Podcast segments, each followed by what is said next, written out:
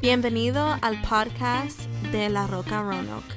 Espero que este mensaje sea de mucha bendición para sus vidas. Para más información visítanos por facebook.com slash La Roca Roanoke. Dios le bendiga.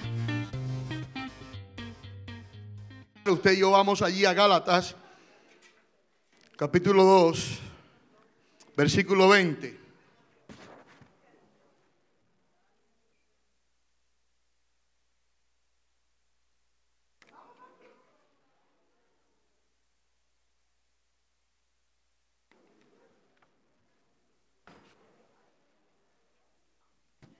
Gálatas capítulo 2, versículo 20.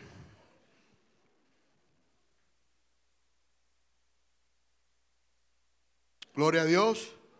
Vamos a estar puestos de pies para reverenciar la palabra de Dios y después nos sentamos y oímos lo que el Señor tiene para nuestras vidas. Cuando todos lo tengan pueden decir amén. Si usted ve a alguien que necesita la Biblia, hermano, por favor, ayúdele ahí. Gloria sea el nombre del Señor. Gálatas 2, 20.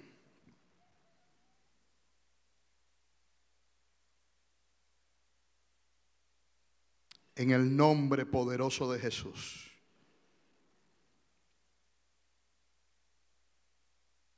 Leemos la palabra de Dios honrando al Padre, al Hijo y al Espíritu Santo. La iglesia dice, amén. Con Cristo estoy juntamente crucificado. Y ya no vivo yo, mas vive Cristo en mí. Y lo que ahora vivo en la carne, lo vivo en la fe del Hijo de Dios, el cual me amó y se entregó a sí mismo por mí. Volvemos a repetir este versículo y yo quiero que usted en esta linda tarde, hermano, se lo saboree.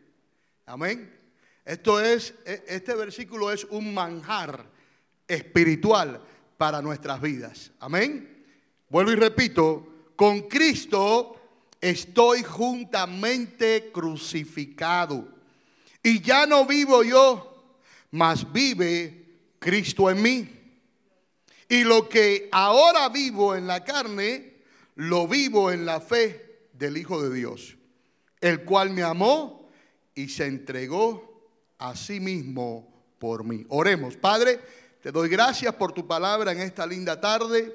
Te pido que seas tú, Señor, hablando a través de tu siervo y que seas tú, Señor, enseñándonos en esta linda tarde a cómo dirigirnos hacia ti y lo importante que es tomar estos pasos para así acercarnos a ti en estos tiempos. Te doy gracias en el nombre de Jesús. Amén. Pueden tomar asiento. Esta porción de las escrituras, hermano, fue escrito por el apóstol Pablo. Todos conocemos la historia del apóstol Pablo, o muchos de nosotros. Quiero decirle que el apóstol Pablo, su nombre era Saúl, o Saulo. Y Saulo era una persona muy religiosa, al punto de vista que Saulo, gloria a Dios, estudió en las mejores escuelas y tuvo un maestro que se llamaba Gamaliel cuando él estaba involucrado en el judaísmo. Y cuando él estaba persiguiendo a la iglesia, allí en el libro de los Hechos, ya la iglesia había sido establecida por los apóstoles, ya había un grupo de hermanos que estaban adorando y glorificando al Señor Jesús. Ya Cristo había sido crucificado, ya había Cristo resucitado, ya Cristo había ascendido al, reino de los cielos, bendito sea el nombre del Señor. Y ahora, gloria a Dios, los apóstoles estaban edificando la iglesia del Señor. Allí el apóstol Pablo o Saulo se consideraba uno de los que más buscaba a la iglesia para meter a los hermanos en las cárceles o aún hasta asesinarlos. Pero tuvo un encuentro con Cristo Jesús. Dile al hermano que está al lado, tuvo un encuentro con Cristo Jesús. Porque bendito ese encuentro, bendito sea el nombre del Señor, que tuvo Saulo de Tarso con Cristo Jesús. Y tuvo ese encuentro y él tuvo que reconocer al punto de vista que le tuvo que decir, Señor, ¿qué quiere que hagas? Y dice la historia que él iba en camino hacia Damasco con cartas, bendito sea el nombre del Señor, a poner en cárceles a aquellos cristianos, bendito sea el nombre del Señor, que estaban buscando a Dios. Hasta más leemos en las escrituras que Esteban, uno de los que escogieron los apóstoles y los hermanos al principio para ser diácono de la iglesia, dice las escrituras que él había tenido parte en el asesinato de Esteban.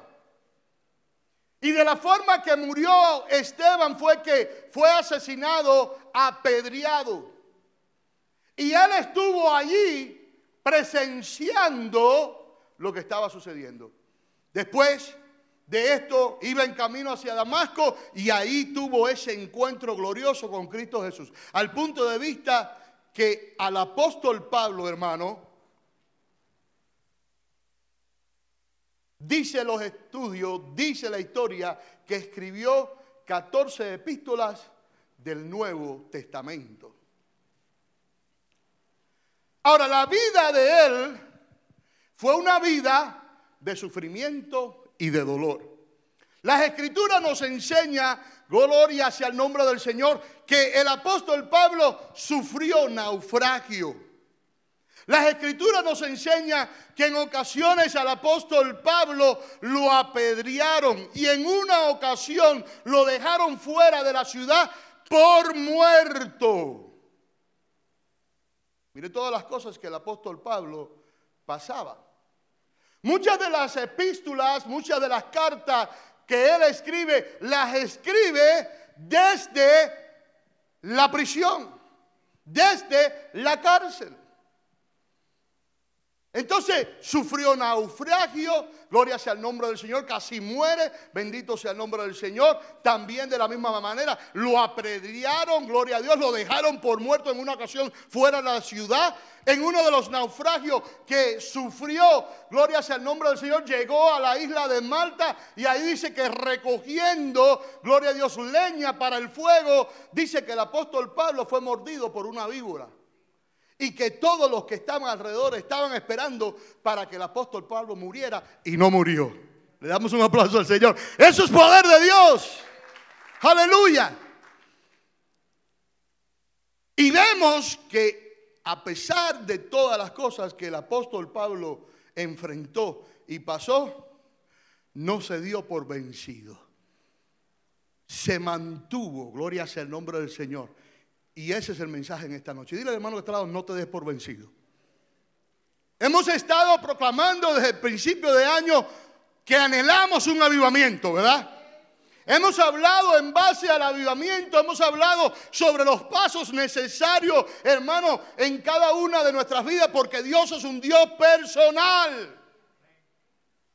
Es un Dios personal y yo creo que cada uno de nosotros anhelamos un avivamiento en nuestras vidas, bendito sea el nombre del Señor, porque queremos ver la gloria de Dios en nuestras vidas. Y no solamente en nuestras vidas, sino en las vidas de nuestros esposos, nuestras esposas, nuestros hijos y la iglesia de Dios en general. Un avivamiento es un despertar un despertar. La iglesia en estos tiempos necesita un despertar. Usted y yo necesitamos un despertar para ver la gloria de Dios y prepararnos para que cuando las trompetas suenen, nosotros irnos con el Señor. A su nombre, gloria.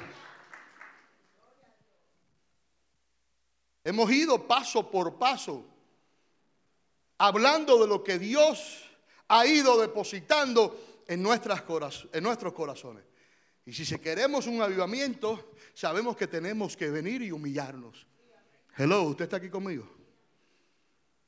Sabemos que tenemos que venir y entregarnos completamente al Señor. Y usamos ese versículo de allí de Segunda de Crónicas, capítulo 7, versículo 14, que dice, si se humillare mi pueblo.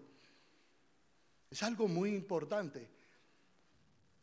Yo me recuerdo cuando yo entregué mi vida a Cristo, bendito sea el nombre del Señor, y le estaba hablando hoy en la iglesia americana, gloria a Dios, de cuando yo me convertí a la edad de 14 años. Pero pasé por un momento de mi vida donde, donde me aparté. ¿Sabe uno cuando es joven, hay veces comete errores, ¿verdad? Y me aparté de los caminos del Señor. Y estuve, pudiéramos decir en este mundo, unos 8, 9, 10 años apartado de las cosas de Dios. Y yo quiero decirte en esta noche o en esta tarde, fueron los 10 años peores de mi vida.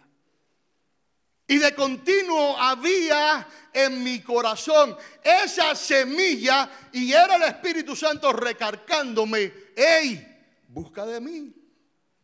Y era el Espíritu Santo redarguyéndome y diciéndome, no espere a que sea muy tarde para regresar a mí.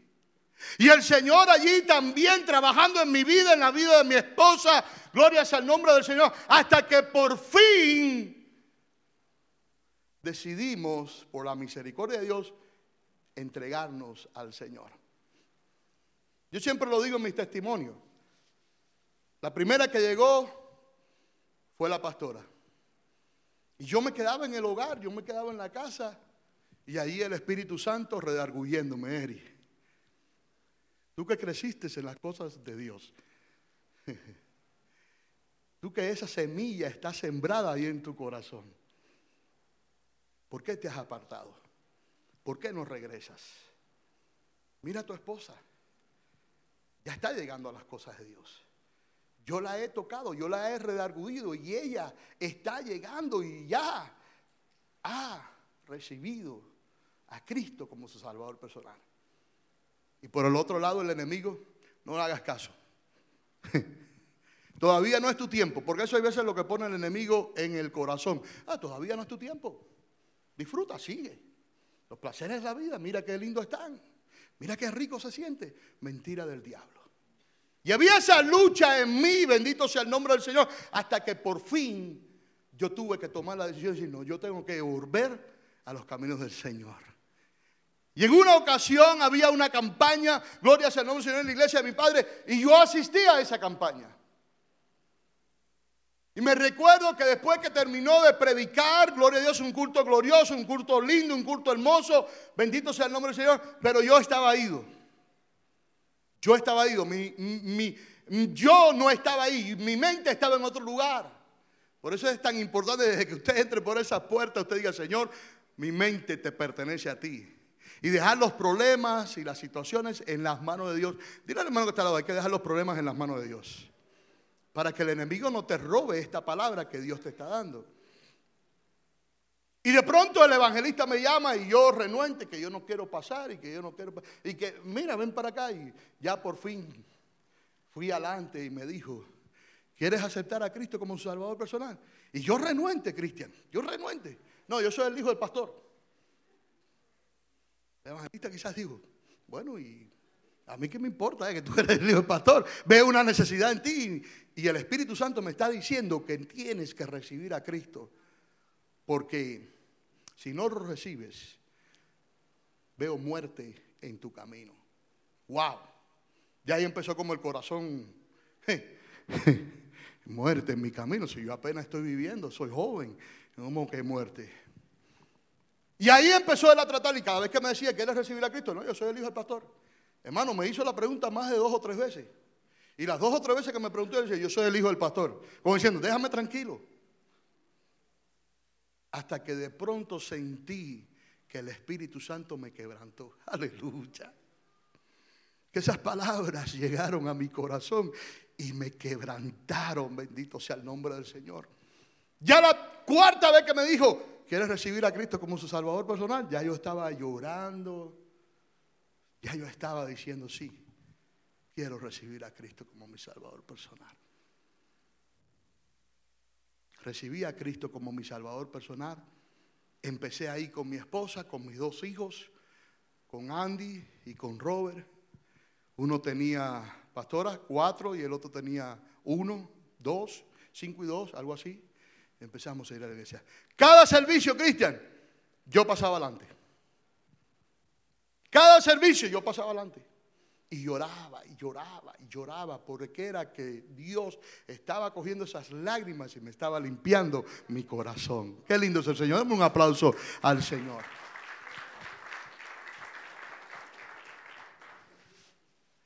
Tres meses después, sufrí un accidente en el trabajo.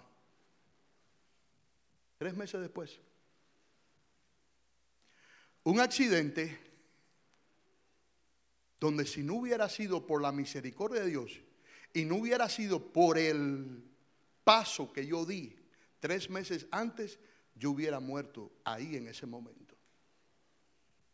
Porque fue un accidente con un mortacarga y con la parte de atrás de un camión, de un tráiler. Y yo me recuerdo que yo iba a descargar, iba descargando este camión. Y iba saliendo con los paquetes. Pero en una de las ocasiones cuando me voy a meter, gloria sea el nombre del Señor, al camión, el montacarga empieza a patinar. Y para los jóvenes que están aquí, un montacarga es un forklift. Porque veo a los jóvenes y dicen, eh, ¿de qué está hablando el pastor? Un forklift, un montacarga. Eso que tiene las uñas adelante y usted puede levantar y sacar las cosas afuera. Y me recuerdo que empezó a patinar este montacarga. Y uy, aceleraba y aceleraba y aceleraba y nada. Estaba ahí patinando y no, no iba ni para adelante ni para atrás. Ahí estaba. Y me recuerdo que en ese momento Oh, pero algo tiene que pasar. Y saco mi cabeza y lo que pasaba era que el montacarga había, cuando entró al camión, había un pedazo de madera, un 2x4, y se había quedado ahí estancado. Pero al yo virar un poquito para mirar el montacarga, la llanta ya entonces dio con el piso y el montacarga echó para adelante. Imagínense, yo estaba acelerando, acelerando. Y de pronto cuando miro acelerando, el montacarga coge para adelante. Mi cabeza quedó entre la parte de atrás del camión y la parte de atrás del forlí. Fue imprimida y el golpe fue tan grande que si no hubiera sido por la misericordia de Dios, yo hubiera muerto ahí en esa tarde. Y cuando me sucedió esto, por supuesto, lo primero que dijo es, gracias Señor por haberme protegido. Pero yo sabía que ese era el momento. Esa noche fui para la iglesia, di mi testimonio, bendito sea el nombre del Señor. Después del culto fuimos algunos jóvenes para el hogar de uno de los líderes de la iglesia, gloria sea el nombre del Señor. Y ahí estaba una anciana que era la profeta de Dios ahí en la iglesia. Y ante que yo le hubiera dado el testimonio, dice ella y se arrima y me dijo, dice el Señor. Yo no le había dicho nada. Y se arrima a mí me dice, Robert, así te dice el Señor. Hoy era el día destinado para tu muerte. Aleluya. Gloria sea el nombre. Yo me quedé porque nadie le había dicho nada. Pero el Señor te ha otorgado años más de vida por la decisión que tomaste hace tres meses atrás. Oh, le damos un aplauso al Señor, hermano. Yo quiero decirte en esta linda tarde, Dios siempre llega a tiempo. Cuando Dios te está redarguyendo, cuando Dios te está intranquilizando por dentro, y todos conocemos esto, porque nos cae un nerviosismo por dentro, porque es que Dios te está llamando y Dios está buscando la manera de llamar la atención y empiezan a ocurrir ciertas cosas a nuestros alrededores. Y decimos, ¿qué es lo que está pasando? No, es que Dios te está llamando. Y mira, hermano, déjame decirte, anterior a yo tomar la decisión que tomé de recibir a Cristo y reconciliarme con el Señor, hermano, yo pasé por muchas situaciones donde yo, yo pude ver la muerte cara a cara. Pero Dios era Dios librándome de cada una de ellas. Pero llega un momento en la vida Donde hermano, llega ese momento. Aquí no vamos a estar nosotros toda una eternidad. Hello, ¿usted está aquí conmigo? Va a llegar un momento en la vida donde, y cuando llegue ese momento, mi oración es que nosotros estemos bien con el Señor. Porque si estamos bien con el Señor, bueno, el Señor nos llama a su presencia. No sabemos cómo va a ser, no sabemos. Eso está en las manos de Dios. Tampoco me voy a preocupar ahí cuando me voy a morir. No, de ninguna manera. Estamos en las manos de Dios. Dios sabe el día, Dios sabe la hora. Gloria sea el nombre del Señor. Que Él nos va a llevar a su presencia. Pero digo esto en esta linda tarde porque muchos piensan y que tengo esto y me voy a morir. Reprenda al diablo en el nombre de Jesús. Déjeme decirle, usted no va para ninguna parte. A su nombre, gloria. Bendito sea el nombre del Señor. Ahora, si te digo hay situaciones que Dios usa para tratar de llamarnos la atención y tratar de que nosotros nos, nos pongamos a cuenta. Y así sucedió conmigo. Bueno, gracias a Dios. Y hasta el día de hoy, aquí estoy. No te he dicho con esto que no he pasado. He pasado pruebas, luchas, enfermedades, pero de todas, Dios me ha librado. Le damos un aplauso al Señor. Ahora, ¿qué es lo que vemos en el apóstol Pablo? Vemos una persona, hermano, que no se dio por vencida. Vemos una persona desde que recibió el llamado de parte del Señor, se entregó completamente a Él. No titubeó, no se quedó hasta, hasta los tobillos. No, él siguió hacia adelante, es más, que después se metió hasta la rodilla, después se metió hasta la cintura y después empezó a nadar en el río de Dios a su nombre gloria. Y eso es lo que Dios quiere para tu vida, que nades, que te metas completamente en el río de Dios. Que te metas de llenos en las cosas de Dios. Que no titubees que no espere que haya una calamidad en tu vida o en la vida de un ser querido. Para entonces, Señor, Dios te está llamando. Dios te está llamando. Gloria sea el nombre del Señor. Ahora, el apóstol Pablo tuvo que pasar por muchas cosas. Naufragio. Una víbora lo mordió. Fue apedreado látigos en, ocasiones. Todas estas cosas. Oposiciones de derecha a izquierda. Pero nunca se dio por vencido. ¿Cuál es el mensaje en esta tarde? No te des por vencido. Dios te está llamando. Sigue llegando, sigue esforzándote.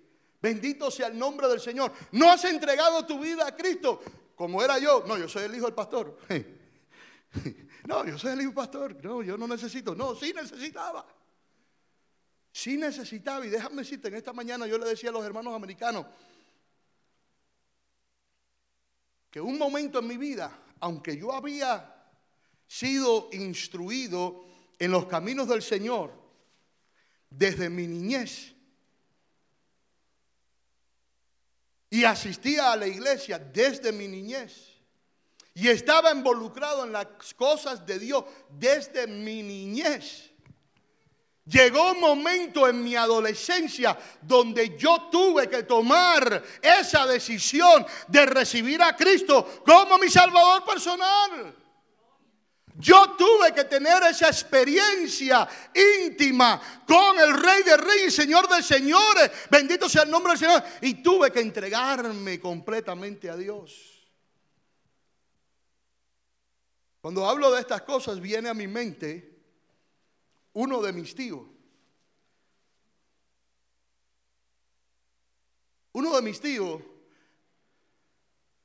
no iba a la iglesia. Cuando mi padre estaba pastoreando y yo era un niño, yo recuerdo que mis abuelos iban a la iglesia, mi tía que vino una sola vez aquí a Rono, que se llama Nieves, y que dijo que esa era la última vez que venía a Rono porque cayeron 20 pulgadas de nieve. y yo le dije, tía, tu nombre trajo la nieve. Aleluya. Bendito sea el nombre. Yo no vengo más aquí. Y le decía, hermano, hacía tremendo frío. Y ella nunca, nunca, hermano, había sentido ese frío que penetra. Ni mucho menos había estado en nieve. Gloria sea el nombre del Señor. Y vino con mi padre, con mi hermana y con mi madre para celebrar, ¿te acuerdas, mi amor?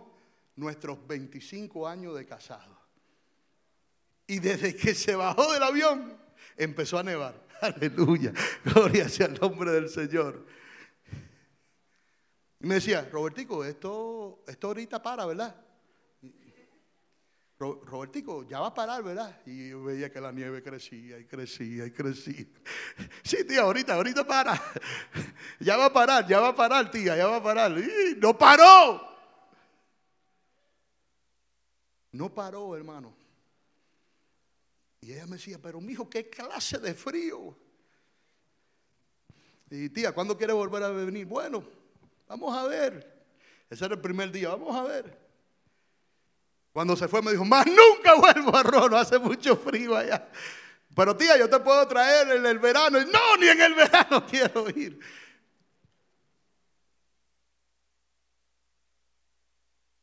Pero asistí a la iglesia desde pequeño y tuve que tomar esa decisión. Y mi tío le decía a mi abuela, porque mi abuela le hablaba y le decía, si Cristo viene te vas a quedar. Usted está aquí conmigo.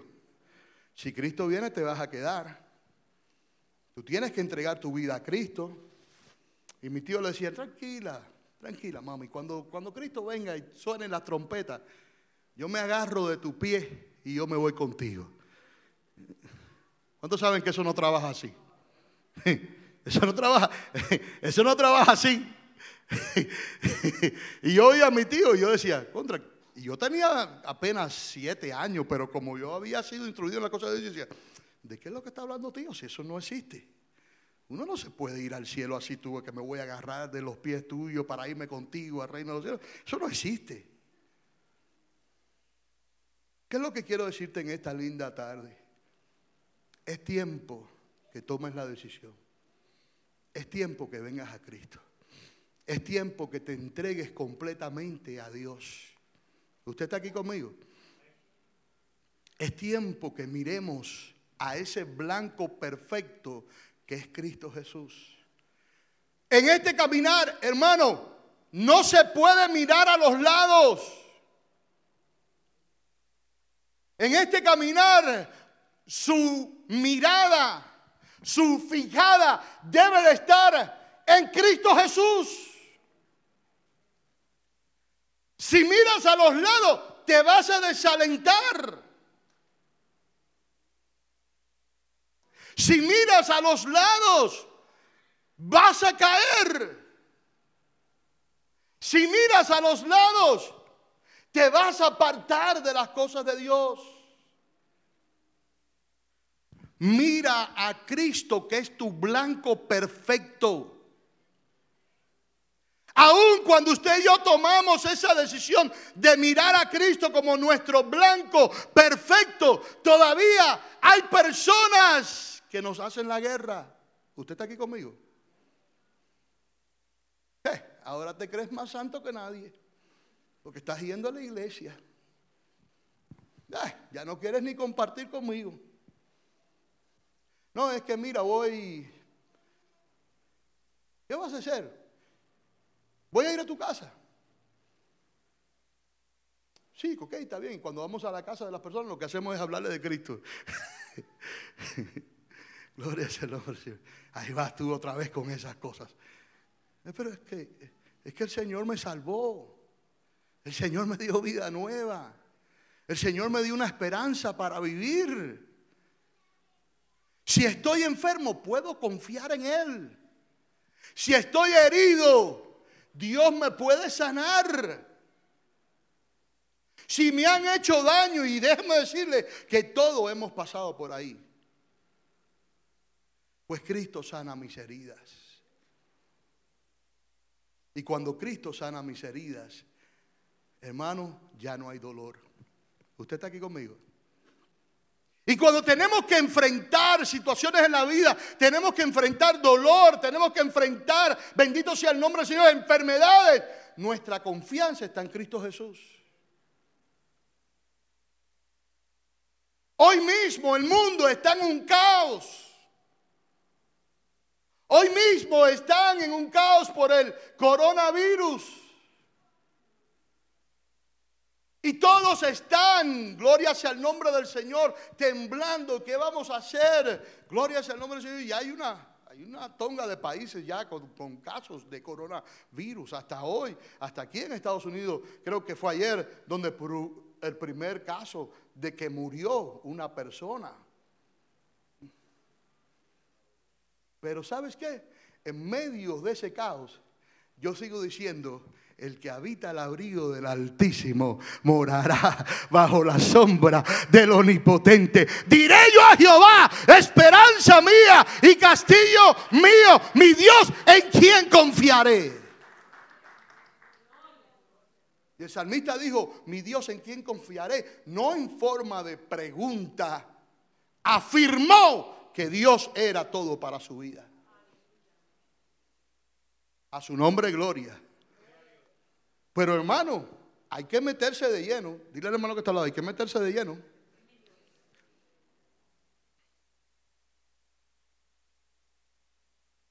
Y sí, el anhelo de Dios es que tú te metas de lleno. El anhelo de Dios es que tú no te quedes hasta los tobillos en sus caminos.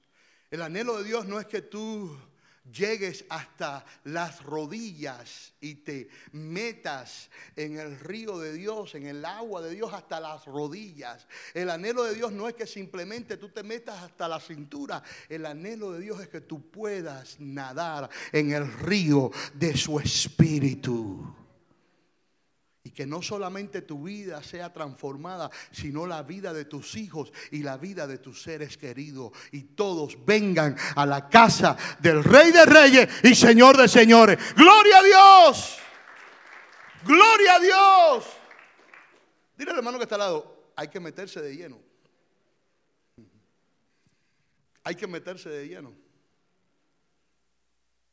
Pablo se metió de lleno. Cristo no dejó la salvación a media. ¿Usted está aquí conmigo? Cristo vino con un plan a esta tierra. En esos tres años alcanzó a muchas multitudes.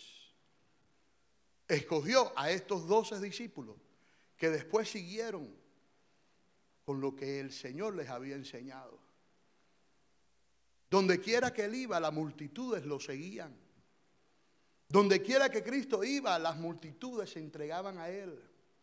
Donde quiera que Cristo iba, los demonios salían corriendo. Hello, ¿usted está aquí conmigo?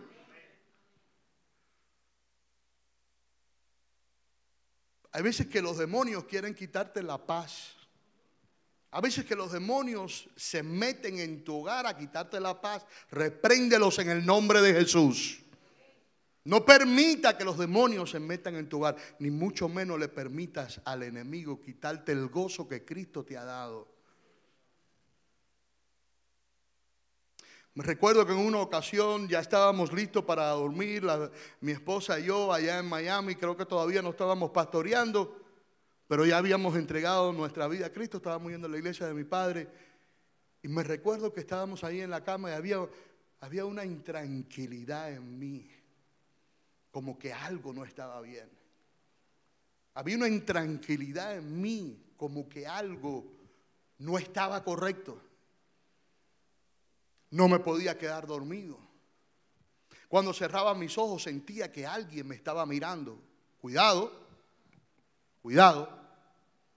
Y yo le dije a mi esposa, esto no está bien, porque no era yo solo, era ella también que estaba sintiendo eso. Dice, no, si Cristo trae paz ¿Usted está aquí conmigo? Y mira, hermano, yo dije, no, no, aquí hay algo malo. Y empezamos a orar y empezamos a reprender. Empezamos a orar y empezamos a reprender. Han habido ciertas personas que me han dicho, pastor, mira en mi casa que si los platos se mueven. No, no, hermano, lo que hay que ir allí es reprender y orar. No, pastor, que en mi casa yo oigo como que caminan de noche. No, ahí lo que hay que tirarse de rodillas reprender y orar. Si no hay paz en tu corazón y tú sientes que algo está sucediendo, hermano, esos son demonios, que Dios los reprenda, que el Señor los reprenda en el nombre de Jesús. Que están tratando de quitar tu gozo, están tratando de quitar tu paz, están tratando de atormentarte. Que el Señor reprenda al diablo. En el nombre de Jesús. Y empezamos la pastora y yo a orar y a reprender. Y de pronto oímos algo en la cocina como que se rompió algo y se fue por la ventana.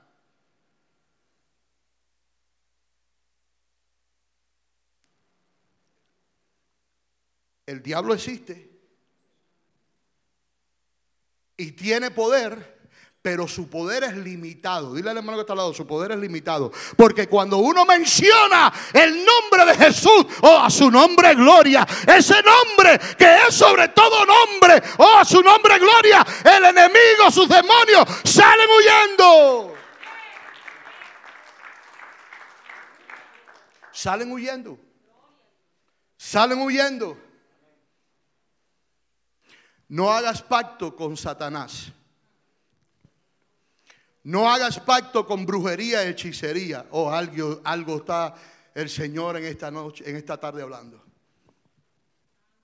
No hagas pacto con la idolatría. Ahora, si esto te sucede, usted reprende a Satanás y lo saca de su hogar. En el nombre de Jesús te reprendo y ahora mismo sale de este hogar. Este hogar pertenece a Cristo Jesús.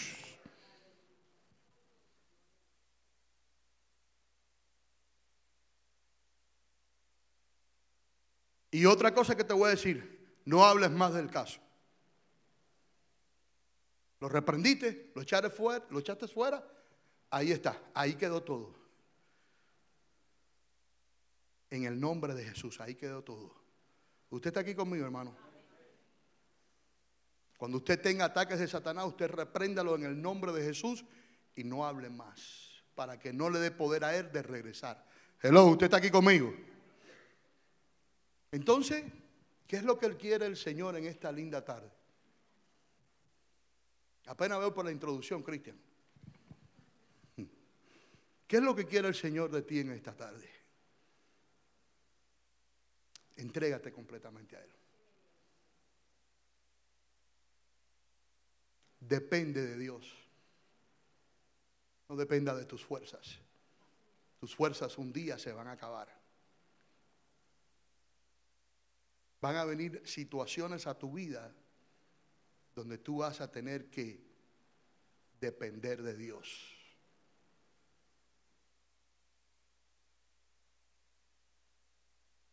Y en esos momentos difíciles, aunque quizás usted tenga ahí a su familia,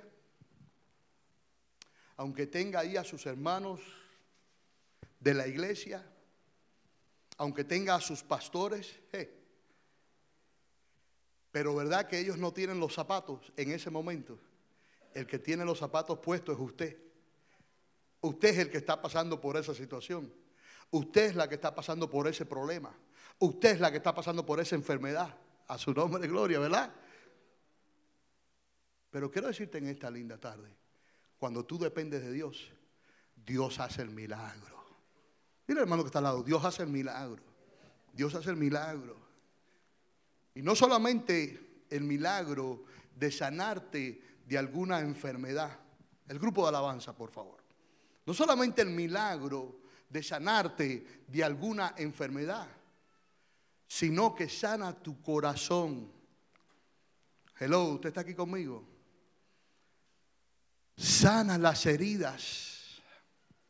Yo recuerdo que en una ocasión, quizás he dicho este testimonio en algunas ocasiones.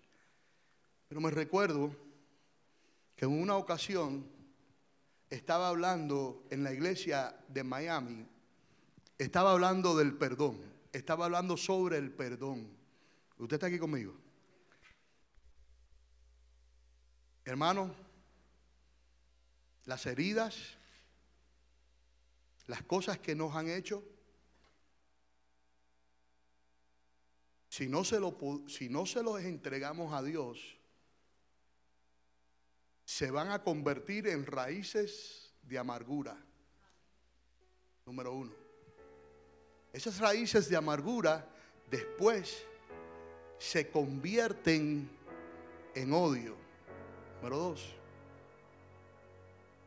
Si no se lo entregamos al Señor, número tres, se convierten en una venganza. Y la persona empieza en su mente a maquinar cómo vengarse de lo que le hicieron. ¿Usted está aquí conmigo? Ahora, el Señor es el que puede sanar eso. Es simplemente que usted se lo entregue a Dios. Y yo estaba hablando del perdón. Estábamos ahí en la iglesia de Miami. En Miami hay de todos, de todo lugar.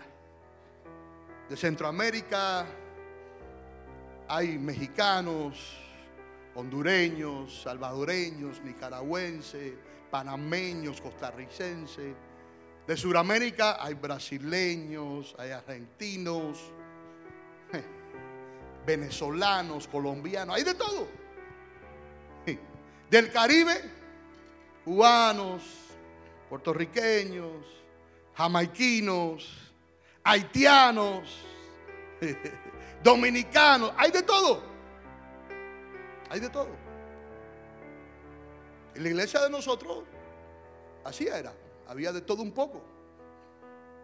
Y yo estaba hablando del perdón. Y yo dije que si queríamos entrar al reino de los cielos, quizás en esta linda tarde hay varios cubanos aquí que me van a mirar con un ojo, pero yo dije en ese momento, si verdaderamente usted quiere perdonar, usted va a perdonar, como dice la palabra de Dios, aún sus enemigos. Y dije, y de los cubanos, el número uno es Fidel Castro. Y hay que perdonarlo. Ay, mi madre. Me metí en un grave problema. Porque después del servicio, Después del servicio vino un, ancianito para mi oficina. Pastor, yo quiero hablar con usted.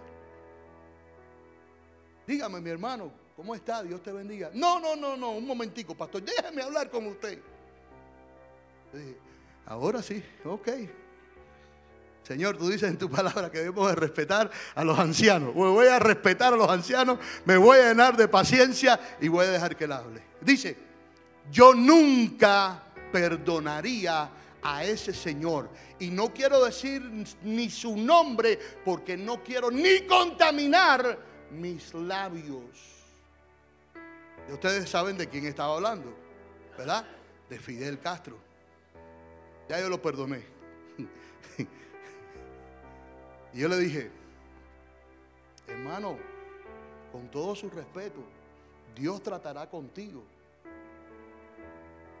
Y así como muchos de nuestros hermanos cubanos han perdonado,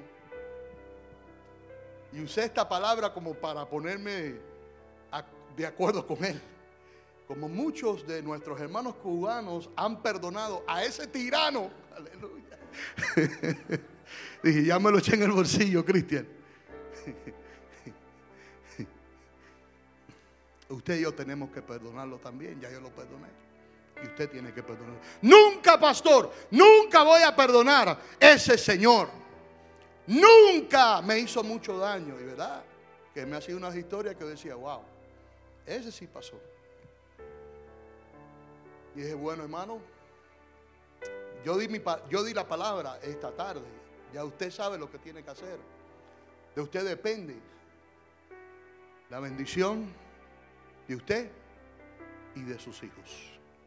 Porque sabes que, hermano, que cuando andamos heridos, no nos damos de cuenta, pero orimos, herimos a lo que más cerca estamos. Puede ser a nuestro cónyuge, puede ser a nuestros hijos.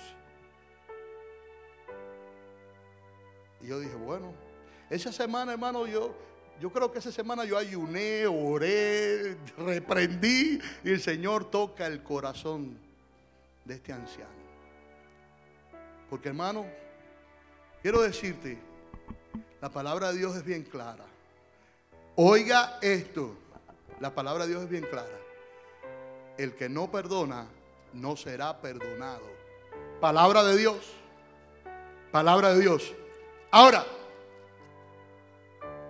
usted puede decirle, Señor, donde quiera que esté, esa persona, yo la perdono en esta tarde.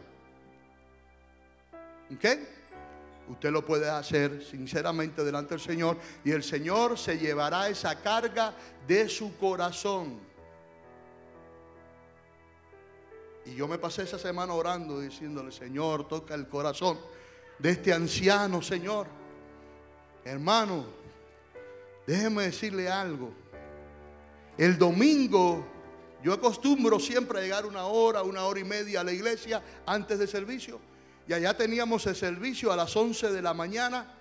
Y yo iba para la iglesia a las 9 y 30 de la mañana a orar y, y a estar un tiempo antes de que el servicio empezaba. Y cuando voy por la carretera y miro hacia los parqueos de la iglesia, allí estaba el anciano a las 9 y 30 de la mañana. Yo dije, ahora sí. Ay, este anciano no ha podido dormir seguro en toda la semana y quiere hablar conmigo otra vez.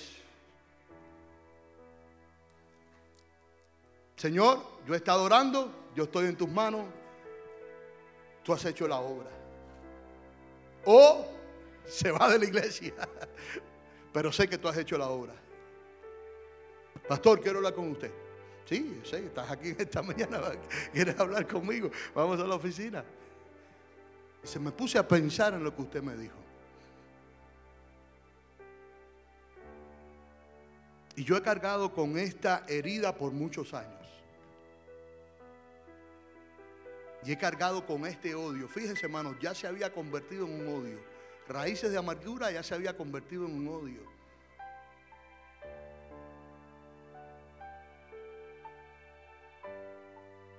Pero lo vi diferente, Cristian. Porque su rostro ya era diferente.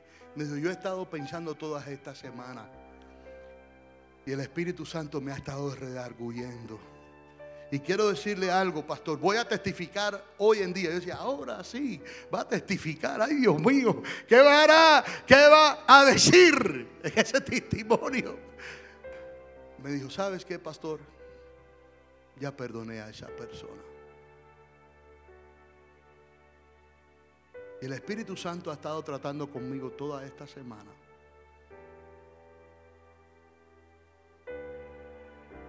Y lo he perdonado y he sentido una paz tan linda por dentro. Oh hermano, qué cosa tan hermosa.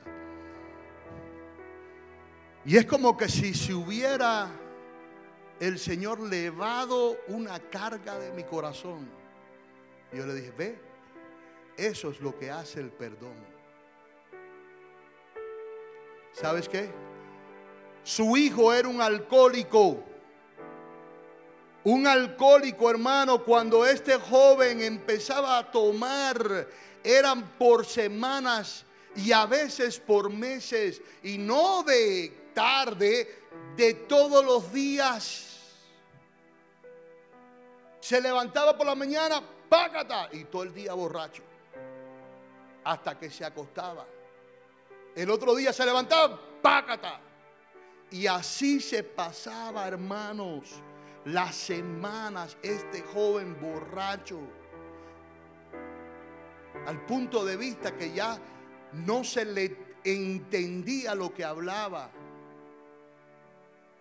Tratamos de meterlo en un lugar para que se rehabilitara y nada. Y yo le dije, Gerardo, hay que meternos en las cosas de Dios.